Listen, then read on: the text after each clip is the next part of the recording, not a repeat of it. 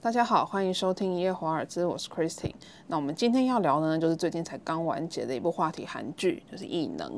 那从八月初开播以来呢，其实我对这出戏的观感前后就是有一些差异。那我觉得这个东西是蛮有趣的，而且我觉得它可以讨论原因，是因为它是条漫改编，然后也有许多跟我们之前看到相似题材的。不管是剧或是电影，都有不一样的地方啊。所以，我们今天呢，继续请来我们的好朋友新瑜，在完结后马上来我们的节目上一起来聊聊。Hello，大家好，Christine 好。我们几乎是真的有跟着异能更新的速度在追这部剧对。这部剧它给我的前后的感觉其实差异蛮大。其实我前面一度有点想没有想要继续看下去。嗯，对，因为它。更新的模式有点特别啦，它是前面先上七集，然后后面两集、两集、两集，在最后完结是三集一起上。那时候其实我看到这个更新模式的时候是有点疑问，嗯，就是为什么要这样更新？嗯，然后后来看了七集之后，发现就是它这个更新的方式可能就是应该是跟着它的剧情铺陈的方式去去做的一个调整。嗯，但是如果他前面七集是用两集、两集、两集更新的话，可能可能很多人会弃追。嗯，我在想这个这个问题啊。但是你那时候看前面七集的时候，你是什么样子的？我一口气看完的，那七集好像某一个周末吧，就是他上的那个周末，他一口气看完。对，我看了一集就觉得很累了，就是。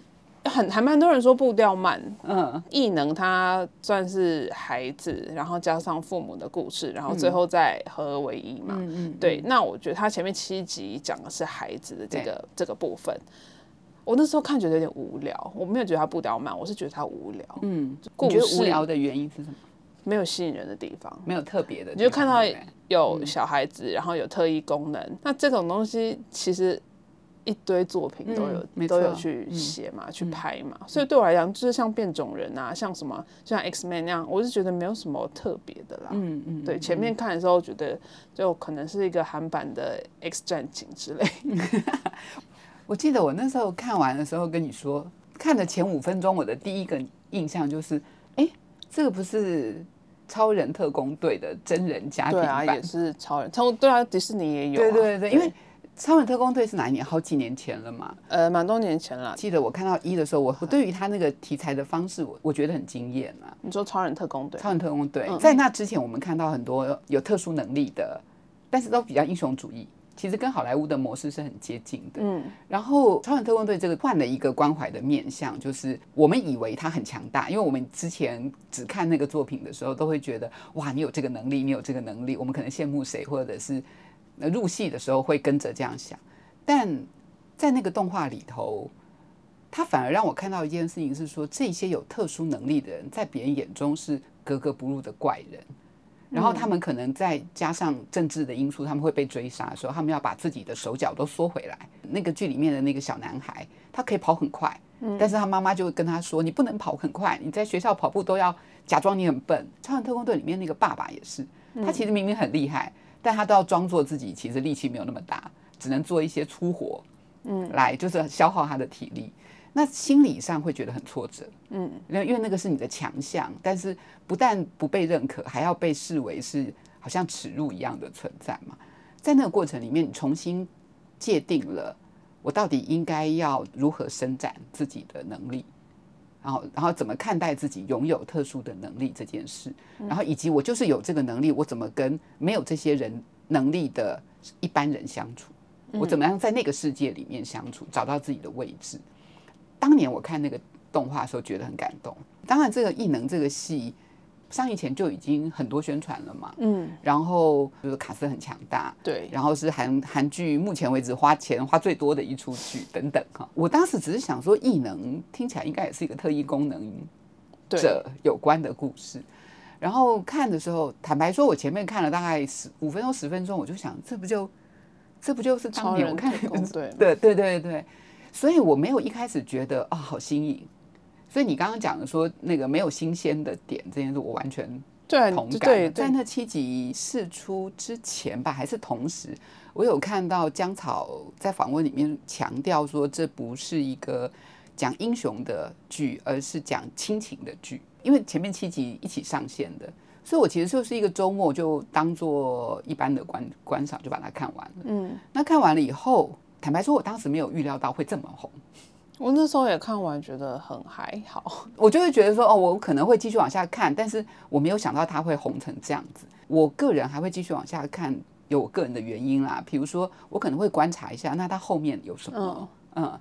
然后，因为我们的工作都会跟这些观察有关系，所以习惯性的各种片、电影或剧，然后自己喜欢不喜欢是一回事，但是观察是另外一件事情。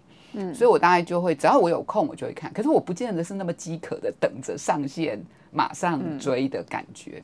他本来七集之后继续更新的时候，其实我没有立刻追后面。嗯，那我是看到就是网上。真的讨论度不小，他说：“那我就把它打开，就是追追看吧。”嗯，那七季后面讲的就是父母他们以前的故事嘛。嗯，对，就是哦，我觉得它就变成一个单元剧的方式在拍。嗯，就是那中间两集两集的部分有点像单元剧，比如说讲金斗直跟。韩孝周，对对对，赵寅成跟韩孝，对赵寅成、韩孝周他们认识啊，什么谈恋爱的故事嘛，然后后来又是柳成龙的故事嘛。嗯，但是我真的开始觉得，哎，有好看起来是从这个开始。我相信很多人都是这个样子。我在网络上看到大家的反馈都是这个样子，因为很多人很期待赵寅成嘛。但我真的对他那条故事线还好，哎，他是出来耍帅的，就是他们就觉得他很帅啊。可是。我这样跟你聊，我突然想起来，我在几个月前注意到这个戏，还有一个原因是因为我之还有两个原因，一个原因是我之前在别的媒体报道还是什么样，我注意到韩孝周，嗯，可是之前我没看过他的剧，嗯，然后我注意到很多人爱他，哎，但他给我印象很好，是真的，没有到爱，没有到粉丝的程度，但是他给我一个很好的印象是。她是一个很漂亮的人，可是她不是那个玻璃娃娃的公主型的个性。然后我会看到她，比如说去潜水啊，那有一些照片本身也不是都要很美的出来啊，包括她在 IG 上面放那张，我觉得她有一种生活感，嗯，好像比起一般很漂亮的明星来说，就觉得她是亲切一点，就是比较展现自己的真实。对，她好像有别的面相，所以我就会注意到这个人。然后赵寅成，其实我也没有觉得他很帅，但是。之前因为刚好是看到那个他跟金泰炫，嗯，就是刚好他在自己有演嘛，他们两个不是拍了一个实境节目，叫做什么？偶然成为社长。对，对我反而是对那个故事觉得有趣。然后在看那个偶然成为社长的时候，其实我根本没有看过这他们两个人的任何剧。他跟金泰炫两个人是社长，可是个性很不一样。他就是一个看起来很会做料理，厨房归他管，但是他很紧张。但他应该是会做料他在那个《没关系是爱情》里面，就是也是很会煮菜的。他好像本来就很会，就很会煮。对，然后厨房归他管，但你要知道，厨房归你管。然后他们还有那种来当特别来宾的各种艺人，嗯，来帮忙。有的人是根本不会做的，会把厨房搞得一团乱的。我知道那种紧张，尤其是客人要来上门那个时间点，你要生出料理来。但他给我很特别的印象是，他意外的有耐心。那个其他人把厨房搞得一团乱、弄脏、打翻的东西。他真的就在那边擦，然后处理。他也不是真的好好先生型。你感觉他要生气的时候，他可以很冷静的处理事情。嗯，所以我是对他的印象是从这里来，倒不是那个电视剧里面觉得哇他好帅哦这样子。除了他真的翻来就开外挂之外，其实我没有觉得他特别。特别的帅，我觉得帅这件事，每个人那个雷达方向不太一样。嗯，我真的有被吸引的是，就是刘成龙的故事线。嗯嗯，对。然后，因为因为我觉得，虽然说你前面都可能看，可是我觉得创新不见得真的是要一个很新的东西，它有可能只是把你两个没有结合过的东西结合起来，它就是就是一种创新。你讲到一个很好很有趣的事情，就是我们也会在网络上面看到很多人说。这个这个，包括韩国他们自己都说，这个戏里面有很多很多别的作品的影子嘛。对。但是这件事情好像不构成他被他受欢迎的障碍。呃，对对，确实是。但是有时候就是一个，你如果作品真的看多了，你就会下意识的去说，哦，这个有谁的影子，那个谁的影子。可是觉得那个。不代表说他会不会买作品看多的时候，你就会有自动有这样子的直觉。嗯，对。然后当然不见得评审喜欢，嗯，就是观众一定会买单。对我们常不是叫好不叫座这样的东西。对。但反过来说，就是即便一个作品有有这个那个的影子，但如果他对，但他如果能够糅合出一个新的情感张力、故事张力，或者是新的某一种呈现，可以抓住观众的点的话。那也许它就还是对，因为其实现在这个世界，大家就是电影啊、剧都看很多，甚至书也看很多，所以你会变得你很难不受影响。嗯，对你很难真的完完全全去发掘一个全新的 idea。就是我自己很很 enjoy，就是在他们把武侠小说这个东西 跟超级英雄或者是黑帮什么，他们把它结合起来，我觉得这个对我来讲是一个很亮的东西，对我来讲是一个有抓住我。注意力的一个部分，对，就我觉得，就像我讲，好像西方绝对不会去拍这种东西，绝对没办法抓住什么这种武侠小说那种感觉，嗯，对啊。可是呃，艺能就有做到这点，而且他把柳成龙这个角色塑造的非常的成功，嗯。你有没有觉得你看了漫画以后，你就真的觉得反过来会觉得那戏里面那几个重要的演员？演的还真好，而且他们把每一个角色都诠释出自己的味道。对他们角色其实是做的很立体，因为你看那个漫画，不管像世界观或者像人物的对叠，其实没有那么的鲜明，嗯，一也没有那么完整。我在看的时候，我在想几个事情，一个事情是因为条漫的本质，它是最早是让年轻人在手机上面可以快速浏览，所以它是一个只有单一动作，就是从下往上滑，嗯，滑手机的那个动作，像我们。一般看漫画，如果它是一本漫画书的时候，它会有一下格子在左边、右边、上下。可条漫没有，它就是一个直线的东西，所以它相对来说，在这种空间，就是页面空间的结构上是很单纯、很单纯的。然后你也可以说，漫画家能够运用的工具没那么多，在那个页面空间上。对。然后另外一点是，每一个漫画家，不管你喜欢或不喜欢。或者多厉害或多不厉害，他一定有他风格上的特点，嗯，同时也是他的限制，嗯，也就是说，当然他画他画他漫画里面的十个人物，十个人物有不同的造型，但是你一定会看到这十个人会有某种共同，比如说他线条运用的方式，有些人画人就是习惯偏瘦，有些人就是习惯稍微圆润等等哦，或者有些人线条就比较西方一点，有些人线条就比较日式一点，嗯。之类的，那这个东西是就是构成一个漫画家的风格。那在那个风格下面所画出来的人物，跟演不同的演员，就那个人物的立体性会很不一样。对，而且其实因为条漫它是很简单的，它比起一般漫画漫画来讲，它是非常简单的，所以它有空间去把它塑造成一个很完整的角色，然后是建立在。条漫的延伸之上，所以因为他的漫画并没有这么多的资讯，没有，并没有这么多完整的架构在里面而且如果它只有剧情的架构，但人就没有那么的立体。嗯，而且你改成影视的时候，影视的需求上面，节奏、场面、场面可能需要更大，对，然后故事线要拉开，然后推进的节奏也要变快。所以我觉得是改编条漫的优势诶，因为我们可以以《海贼王》来举例啊，因为他最近刚好也是真人的影集上线嘛。嗯，那时候在上线之前，大家基本上都是不好的期待居多，就觉得一定会雷掉。可是我觉得他们的立足点是不一样，因为像《海贼王》来讲，它的世界观建立的太清楚了，而且太庞大，而且它什么东西都在它的漫画里，所以当你要把它变成一个真人。的影集或是真人的故事的时候，其实它有太多太多的限制，嗯，反而有很多没有办法把它变成一个真实的东西嘛，嗯，对。但是条漫真的完全没有这个部分，所以我觉得站在改编的基础上来讲，它的。改编条漫确实比改编一般漫画来的有优势很多。你意思就是说空间变得对大？对，确实。坦白说，他们本来都是分开各自独立的艺术形态嘛。嗯。那现在因为有各种因为故事力的转换的关系，所以同一个故事有可能在纸本的载体上面，或者在影像的载体上面出现。那就考验不同工作者，所以常常短篇小说比长篇小说好改编。当然，当然，当然，所以条漫比一般漫画还要容易改编。那个我们当时做那个《天朝上的魔术师》的图像版，就是漫画版的时候，我就很有经验，因为我就看着那个我的两个漫画家们，我们在聊的时候就很好玩。比如说吴宓写那个小说，他可以前面写个一行半，然后突然就说六年前，然后那个漫画家不知道怎么办，跳到六年前，就他的那个结构就必须要重整。但那个重整，当时我们做那个漫画的时候，又希望能够保留吴宓的原著的故事线跟精神。关于改编，其实真的有很多可以聊啦。我有听过其他领域的工作者会觉得说，他改编他就是连故事的方向也要改，不然的话他只是重演一次。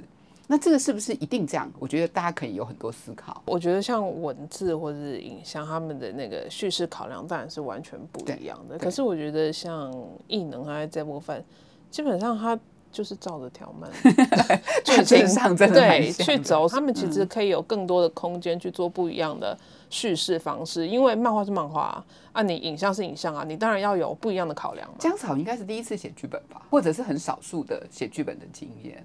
我猜想，嗯，有的时候真的一念之间啊，就怎么样做比较好。但他并没有失败，但是是啊是啊，但是就是因为这样，所以他们才有一个这么奇怪的更新的方式，七集上，然后两集两集，所以我觉得这个变成是一个，呃，他们知道这样子拍是缺点，这样子叙事是缺点，可是他们可以用更新的方式去。弥补这个缺点，而且也许也有观众的期待，因为如果你一开始就跟原来的漫画改了，差异很大，也许要承受不同的评价。不知道，这就是改编啊！你没有一个改编作品真的可以完完全全贴着原著走的。我们现在看他完完全全贴着原著走，对。但我就是说，一般来讲，你去改编，你通常都是会变成一个不一样的叙事方式啊。这个绝对就是改编者的。一个角度去，嗯，去。那我总总之我觉得很有趣，就是他不管怎么样，当然对于看了很多作品的人来说，嗯，因为整个照着那个条漫的故事线这样走的时候，会有一种更少了一点新的东西可期待的感觉。但反过来说也是，我们看一下怎么去照着一个原本的东西做，会做出什么样的作品来。它的改变是它加了一些东西嘛，加了一些角色是漫画里没有的。这对啦，这个是应该的啊。大家都知道这个是应该的，啊因为你要建立一个世界观，你绝对不可能那么简单嘛。嗯，对你一定要补上很多东西。嗯，然后对，所以他们应该也是知道，就是到后面父母的那种像单元剧的是很好看的，所以他们就采用两集、两集、两集上，然后最后三集呢就是终局之战了嘛。分开看一定不好看啊。对，所以他们一定要把这三集一起上。所以我觉得他们这个更新的方式就是一个行销考量，行销搭配。他们本身故事节奏的问题，去做我我觉得是吧？然后对于我观众来，我会觉得这至少是一个有诚意的事。如果他最后三集给我猜三个礼拜啊，我大家会觉得很烦。我也觉得，对。但是你至少一次让我看完，对，我就觉得是蛮干脆的。对对对对，我就觉得，哎，我们这至少是蛮有诚意的事情。然后它中间的那个每周两集两集的那部分，因为那两集。基本上就成立了一个小单元，嗯，所以我在那里停下来没有关系，嗯，对，一个是当然是行销考量的意思，就是说也有可能要避掉它的某些缺点，但是另外一方面对观众来说，现在这样的播映方式，我也有其舒服的地方，对啦，对对啊，这样他在这上面是一个创新，对，花了一些巧思，我觉得是。对，是挺不错的啦。大家常会有那种，比如说追一集就弃剧的那一种，或是前面看了就看不下去。可是我觉得他这种是做出的调整，可能也会影响之后不同形态的剧，他们在决定要怎么上线的时候，也是一个。一个示范嘛，对我觉得也蛮好的。那个是串流平台的弹性空间，就就很活啦。对，不会只有一次全上，或者是两集两集两集上。不同的剧本来就是要有这种调整，而且当你已经在串流平台的时候，你是更可以去突破这些既有的限制的。对啊，对啊，对啊，这就是善用自己的优优势吧。对啊，前面也提到嘛，就是我觉得。后来我改观了，就是对这部剧的评价我改观了，就是因为九龙谱嘛，不完全，就是但它是一个加分的部分。我觉得到后来你慢慢去看，就我觉得它很多东西是跟过去我们接触到的超级英雄作品是反向的，嗯，因为过去这个超级英雄是西方来的东西嘛，是东方没有这些概念，对，就是它不在我们文化里，所以它是一个外来的。那它西方是崇尚个人主义嘛，是除了超人义工队之外。基本上所有跟超级英雄有关的，不是毁灭世界就是拯救世界。比如像漫威一样，可能把纽约毁，整个曼哈顿毁掉，或者什么之类的啦。不然就是什么上面掉了一个，就把世界砸毁，就是这种东西。但是这种把格局弄大，其实到后来观众也会疲乏，然后要要更大的毁灭才会有感觉。你会就是你真的会疲劳，就是这种东西久了就是。哦，所以他再大一步就是把世界毁灭嘛，嗯，就是这样。但是反而他们在做异能这个这部，觉得他们是反向嗯，并没有想要把格局拉到那么大，他们反而就是哦，我们只是想要像平凡人一样好好的过日子，嗯，然后他们反而把他们的力气在现实世界他们花在哪里嘛？他们会拿来保护自己的孩子，嗯，或者他们会建立自己的家庭或者什么？那他们有这些能力之后，他们会碰到什么问题？嗯，这个反而是对我来讲是一个很算是新的概念出来，嗯，对，就是大家会去想的，但是会把它这样拍的。剧，或是以商业取向的剧来讲，我觉得是很少的，非常非常少的。嗯，可能因为前几年流行的还是大的场毁灭世界，毁灭世界。对对，你看《超人特工队》到现在多久了？中间我也没有看到其他的什么大制作的片子是往这个方向去拍的嘛？对，但之后没有类似的东西了，好像没有，就是有特殊能力，然后又。不是去毁灭世界或者拯救世界以外，所以我当时想说，那是因为在动画的世界里头才有可能去做，相较于毁灭世界的那样的主流的。我说当时哦，可能是我在动画这个世界里面可以处理一些比较小的议题，因为他常常动画，尤其是比皮克斯或迪士尼，他们常的 TA 都是家庭。对对，跟小朋友，对，就是像这样的题目，你要放到一个大制作的电影上面去，很难，很难，很难。对。啊，亲情又是韩国最拿手的，他什么片都有亲情。对啊，但嗯，我觉得可以把家庭亲情的片拍好，或者是把那个故事写到很吸引人。坦白说，在台湾很难，也不是那么容易耶。在台湾，一个爱情的故事比较容易卖，但是讲亲情的故事就没有爱情的故事那么容易。有时候观众不知道自己想要看什么，直到你端上来。有有时候是对，所以我觉得那是因为过去一直端爱情上来，可是当你有一个写的好的亲情，或是以亲情为主轴的剧或者什么端出来的时候，观众也是会爱的，只是他们不知道自己想要看。但我在卖书的过程里面，就会觉得亲情真的没有爱情好卖。小说啦，以小说来说，嗯，哦，我觉得就是我觉得异能还蛮不一样，也就是他也没有在吹捧英雄主义这件事。哦，这是啊，这是。我觉得这个很优秀。嗯嗯，就是当你有特殊能力的时候，通常没办法去隐藏的英雄主义在里面。嗯，对。但是异能反而没有在这一点失利。对，我觉得这一点很好，因为他也是很新，对我来讲也是很不一样的地方。因为他一开始就是要隐藏自己的能力嘛，父母要隐藏小孩的能力嘛，对，并不是在于有能力就比其他人厉害的设定上面。最后那一段他在锻炼或者他们在训练他们的异能者的时候，好像其中有一个角色是不是不怕痛哎，但是是忍着痛忍到后来不怕的，就是那个很高很快的，对对对，可他他也有那个。愈合能力哦，他有愈合能力。他那时候他不是在那个九龙埔的炸鸡店工作嘛，然后后来他把手放到油锅里，他在起来之后没多久就愈合了。对他还是有愈合能力的，只是一样会痛。嗯嗯嗯，对，我觉得愈合能力是很有趣的一个设定。当你在讲九龙埔他们的愈合能力的时候，比较不会强调他多会打，对，就只是会。然后他是用他的愈合能力来帮自己。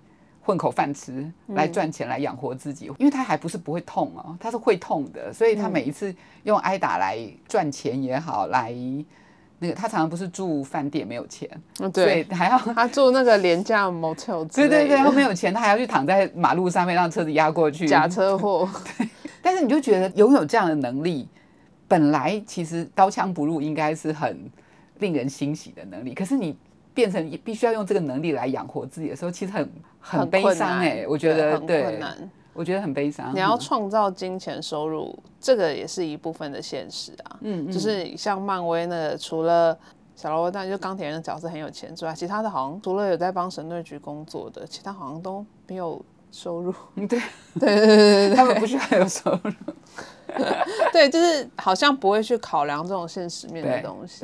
对对，因为那个不在讨论范围内，不在那个那一部电影的讨论范围内。对，但在这里头，我觉得这个戏用好些方式让你看到，有能力者其实有他很悲哀的那一面。对，哎，我不知道这要怎么怎么描述。就是如果你的最强项是带给你悲伤的能力。那真的是一个蛮沉痛的事情。可这种人就是一体两面啊。对，但是在故事里头，比如说九龙浦，他他最好的时候就是跟着赵寅成两个去出任务的时候，感觉是觉得自己最有用的时候嘛。但伊文那样，他都还是挨打。但至少那个挨打是让自己觉得有用，他被丢出去挡子弹的那一种。对对对。但其他的时候，你更多更多在戏里面看到的比例是他为了照顾他的女儿，他或者是他为了照顾他的家庭，或者是为了养活自己。他选择从一个很人性化的地方去发展这个特殊能力。还有一个我也觉得很人性的设定是那个强勋的爸爸，就是他不是有怪力，他可以一拳打穿一面墙嘛。但是他同时也是一个智能稍微不足的人，对，他就没有办法，比如说没有办法固电算钱啊，这样子。就是你同时有这么强的能力，但是同时在现实里面又有缺憾，这个设定也是很罕见的。在现实世界里没有缺憾，就是赵寅成这个角色吧？这是他最惨，他被抓起来。对，他的缺憾就是他不能踩那个踩在地上拍戏。不过到结局就也是才知道他是被。嗯，囚禁。但我觉得他后来不是有一个戴墨镜的 boss 吗？就是北韩那边，嗯，超弱的，那个超级弱，不知道为什么要让他压轴。不知道哎，不知道姜草在埋什么梗。但是我觉得作为彩蛋，包括以前我们看的那个复仇者联盟系列的彩蛋，有时候你是完全看不懂的，但是你就会，他就是给你一个很悬疑的悬念，就是哎，现在发生什么事？对，哎，可是。那是我们看不懂，那个美漫迷都看得懂他们在干嘛。对，如果你做很多的功课，你可能会有得到比较多的线索。但我猜想，作为一个影片，在面对大众的时候，它其实没有期待所有观影者都是专业的。当然，因为你是对对，所以他要做的事情是：第一个，他当然要合理，他放出来这个线索要能够经得起专业的观众的。挑战，可是同时，他对于一般的观众来说，他释放出一个他也要有悬念感，或者是一个新的东西会进来的感觉，这件事就完成了。对，这个任务就完成了。对，确实，我觉得改编作品其实你必须首要考量，就是你必须要当所有观众都没有看过，嗯嗯，原著。对对，这也是异能有做好的地方。嗯嗯，对啊。那我们刚刚讲到一个那个改编这件事情，就是。有有各种改编方式嘛？那有的人会觉得改编的时候故事应该要重新塑造，嗯，那有的有的会很忠实，像这次就很忠实。当然这次是编剧就是漫画家本身嘛，但我觉得你怎么看呢？你觉得改编的尺度应该要？通常有原作者参与的改编都不会背离原著，但我讲的是没有原作者参与。我觉得改编有很多的空间。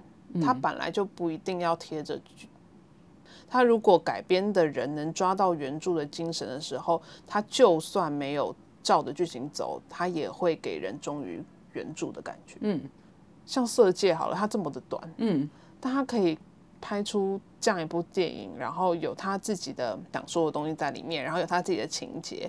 张爱玲的短片并没有给出这么多东西啊。嗯嗯，对，所以我觉得这个就是。在你改变的时候，你你有没有想要去怎么走？你想要去怎么走？这就是很重要的。嗯，对，我觉得改编条漫比较简单一点。嗯，就是它没有文字的一个限制。嗯。所以他基本上他可以既忠于原著，然后又发展出自己的一个世界观。嗯嗯。所以我觉得他是比较容易做到这点。当然我没有说这部戏很容易拍出来，只是我觉得他在现有前提上，他是比较容易满足原著的条漫的读者，然后同时也也满足观看这部剧的的观众，就是这样。因为条漫本身结构的关系，对，所以空间上就比较大。就是它比较散文类型的，然后他把它串成一个故事的时候，它就有很多发挥的空间。是花甲也是这样，是是是。好像上次我们也聊过类似的事情，就是如果一个小说文本它本身就已经是具象到不得了的时候，在改编上面就有新的挑战。对，所以通常越大型的小说越难拍嘛。对，而且要还原的东西，或者你要取舍。那考验太多方面的能力啊，确实。所以现在选择改编的文本也是一个充满智慧的事情。是 是是，是 因为每一年那个文策院在做那个改编的这种机会的宣传什么，我们曾经也有一些机会跟跟相关的人讨论，然后就会发现大家这的确是想象的世界差很多。但是如果完全原创，也不是不可以，但是好像故事的世界里面又有一些东西，好像很值得拿来做。因为如果一个故事它以别的形式，以小说的形式，以漫画的形式已经成立了，那表示说它至少有打动人的模式。对对对，就也许电视剧或电影的受众跟小说跟漫画的受众不一样，嗯，但是它基本上这个故事本身已经被检验过，它是可以打动一群人的。所以你觉得异能有打动你的地方？我觉得后面最后那个 ending 哎，哪一个 ending 啊？就是因为他后来开始南北韩的角力开始出现的时候，坦白说到这里我都还没有觉得有什么新鲜感这样子，但是后来会告诉你的事情是所谓的敌人呢。不是南韩跟北韩之间，对我觉得他这部分也处理的很好。他的敌人是掌权者，不管是权力者，对，不管南韩或北韩都会面临到这样问题，甚至任何国家都会这样的问题。当这个世界大战这件事情，我我还是很希望那个有生之年都不要再遇到。当没有这样的事情的时候，其实，在每天生活里面会跟我们有更像。